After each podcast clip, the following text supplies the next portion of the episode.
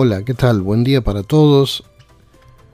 Hoy quisiera compartir con ustedes de la lectura del Evangelio según San Juan, capítulo 3, versículos 1 al 17, y que nos dice así.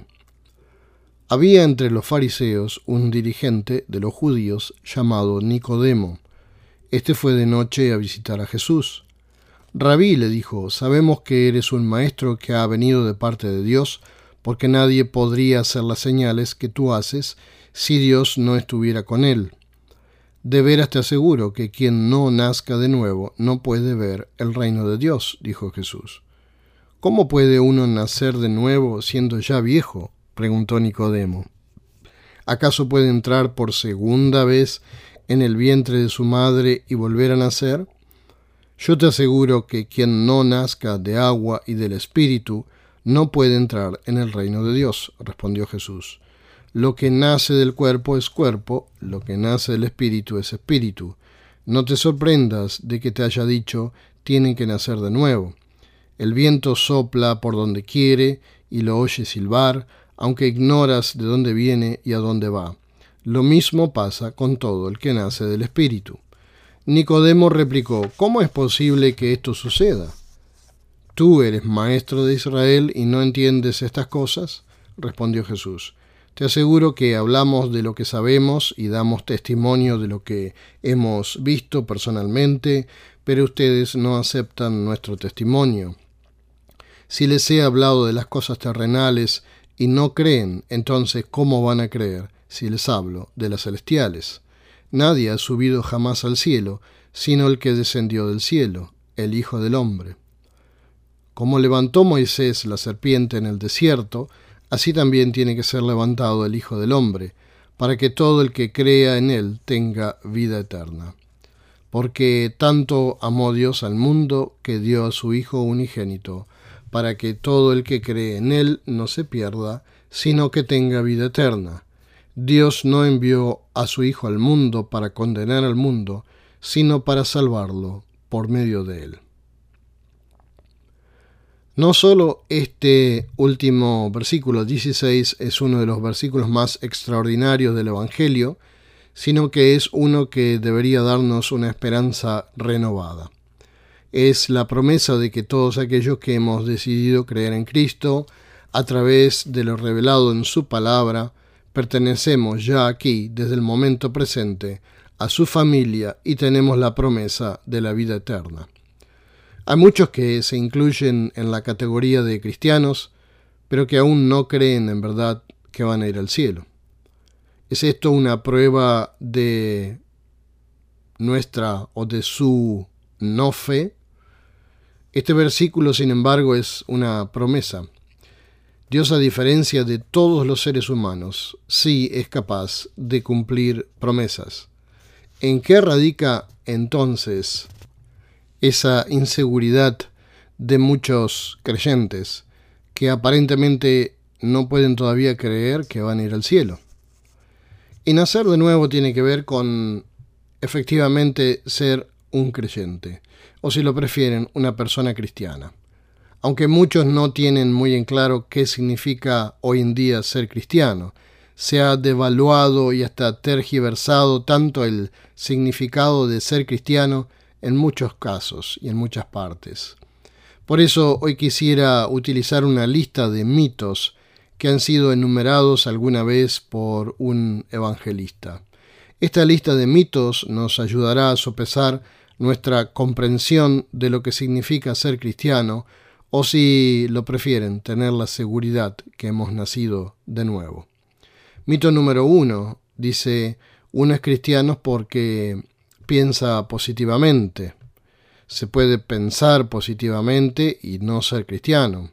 Hay ateos que piensan positivamente. Mito número dos. Uno es cristiano porque es bueno. Hay muchos ateos que son buenas personas y decentes, personas correctas y agradables. El ser bueno y vivir una vida moral y limpia no te hace cristiano. Por otro lado, ¿qué es ser bueno en realidad? Si nos comparamos con terroristas, somos buenísimos. Si nos comparamos con Cristo, dejamos mucho que desear. Ese es el problema. La mayoría de la gente tiene una idea distorsionada de lo que es una persona buena. Siempre ha habido mucha gente buena en el mundo. Si eso fuera suficiente, Dios no hubiera necesitado enviar a Jesucristo. El hecho de que el Señor Jesús tuviera que venir a morir en la cruz para hacer posible el perdón divino muestra que el ser bueno no significa que uno sea cristiano. Es verdad que muchas personas viven vidas limpias, pero eso no los convierte automáticamente en cristianos. Mito número 3. Uno es cristiano porque va a la iglesia. Hay muchos que van a la iglesia y por diversas razones, pero no por eso son necesariamente cristianos. Otros asisten a la iglesia porque es un hábito social, una costumbre, o porque sienten la presión familiar. Es cierto que muchas personas van a la iglesia y son activas en ella, pero ese hecho no les hace cristianos. La pregunta por qué van a la iglesia quizás pueda darnos una pista. Mito número 4. Uno es cristiano porque hace obras de caridad y de servicio al prójimo. Muchos padres enseñan a sus hijos a dar dinero a obras de caridad. Hay quienes sienten el deber moral de ayudar a los necesitados das dinero para obras de beneficencia, es bueno y loable, pero ese hecho no te hace cristiano. Hay muchas personas que dan dinero y hacen caridad, pero no tienen ningún interés en que se los llame seguidores de Cristo. Mito número 5. Uno es cristiano porque recibe los sacramentos.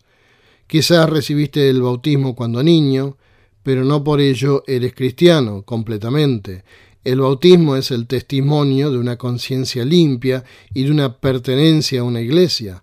Es obediencia al Señor Jesucristo, pero no es el único medio para convertirse en cristiano. En una cárcel podemos encontrar cientos de personas que han sido bautizadas, pero son criminales, ladrones y violadores y no tienen ningún sentido de culpa por todo eso. O quizás vas a la iglesia y recibes la Santa Cena todos los domingos. Si eres cristiano, eso está muy bien, pero no es el medio para llegar a Cristo. Tanto el bautismo como la Santa Cena o la comunión son bíblicos. Dios manda a los cristianos que guarden estas ordenanzas, sin embargo el cumplirlas no nos convierte en cristianos. Mito número 6. Uno es cristiano porque cree en Dios.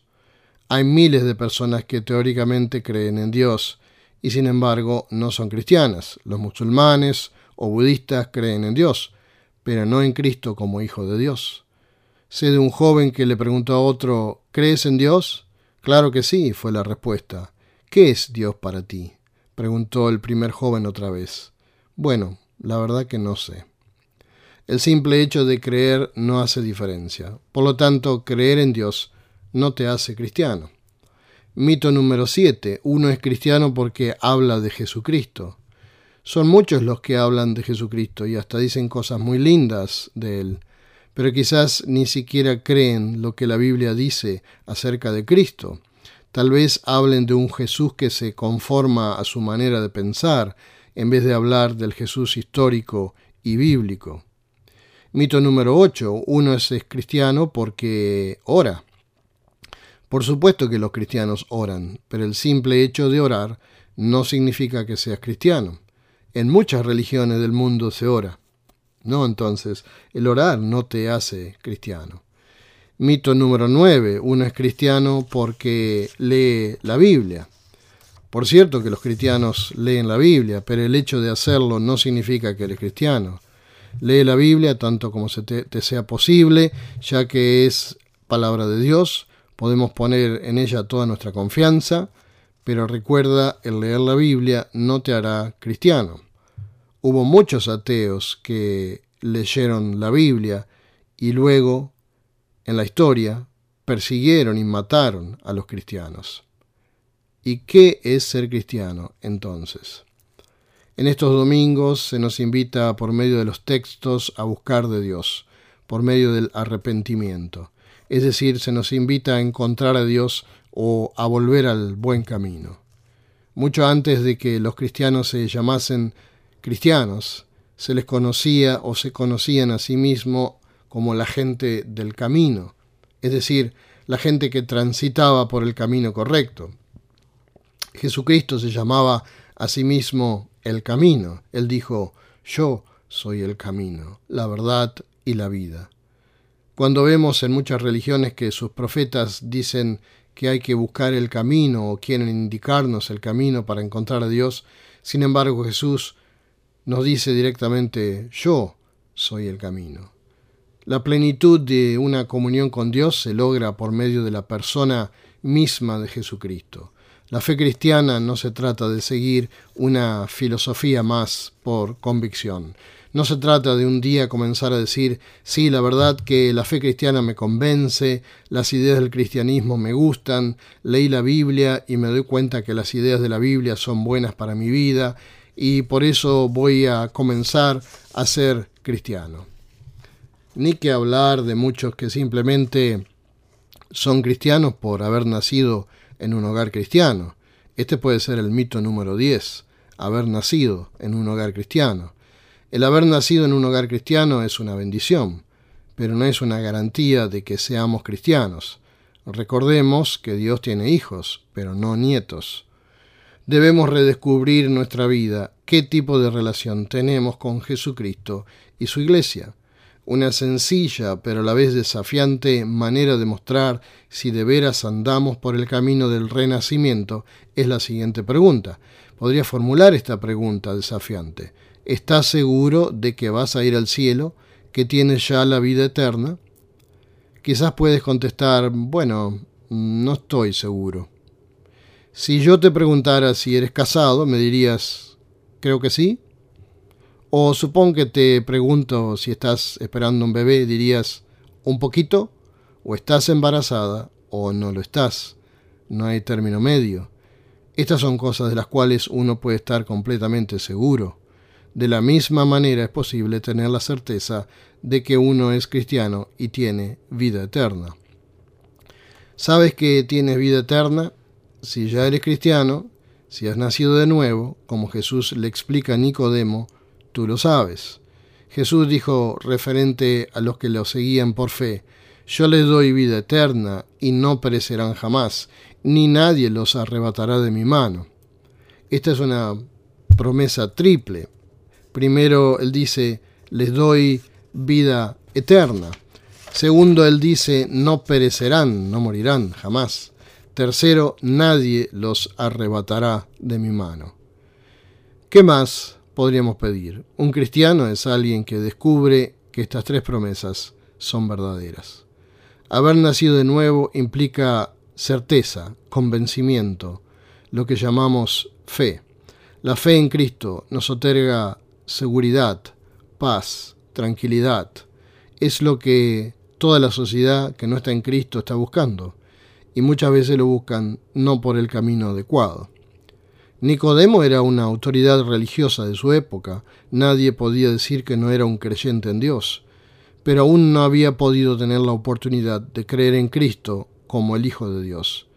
La Biblia no dice qué pasó con Nicodemo, si de veras nació de nuevo o no. Es muy probable que sí, pues estar con hambre de Dios y querer buscarlo y tener al Hijo de Dios frente a sí mismo, no creo que no haya podido no comenzar a creer.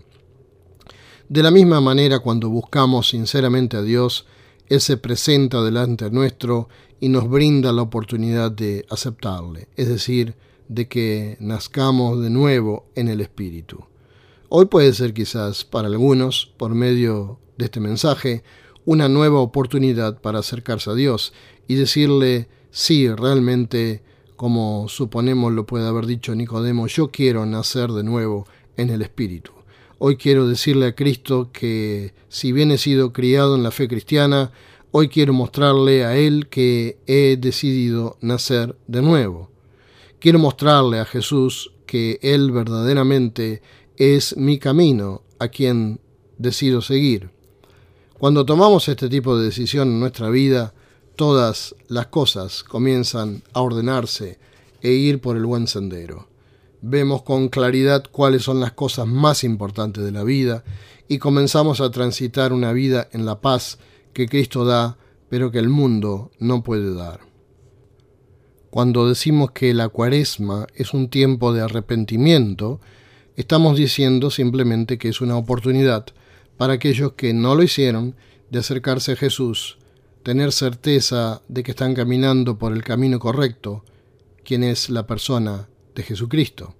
La cuaresma no es un tiempo sombrío y de penitencia, es más bien un tiempo jubiloso que se ofrece para que la gente pueda alcanzar la vida en abundancia que Dios ofrece por medio de su Hijo Jesucristo.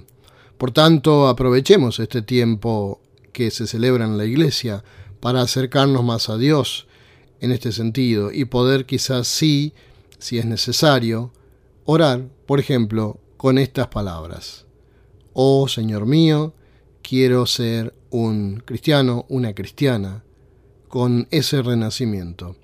Me doy cuenta que mis pecados me han alejado de confiar en ti. Por favor, perdóname. Yo creo en lo que Cristo hizo en la cruz por mí.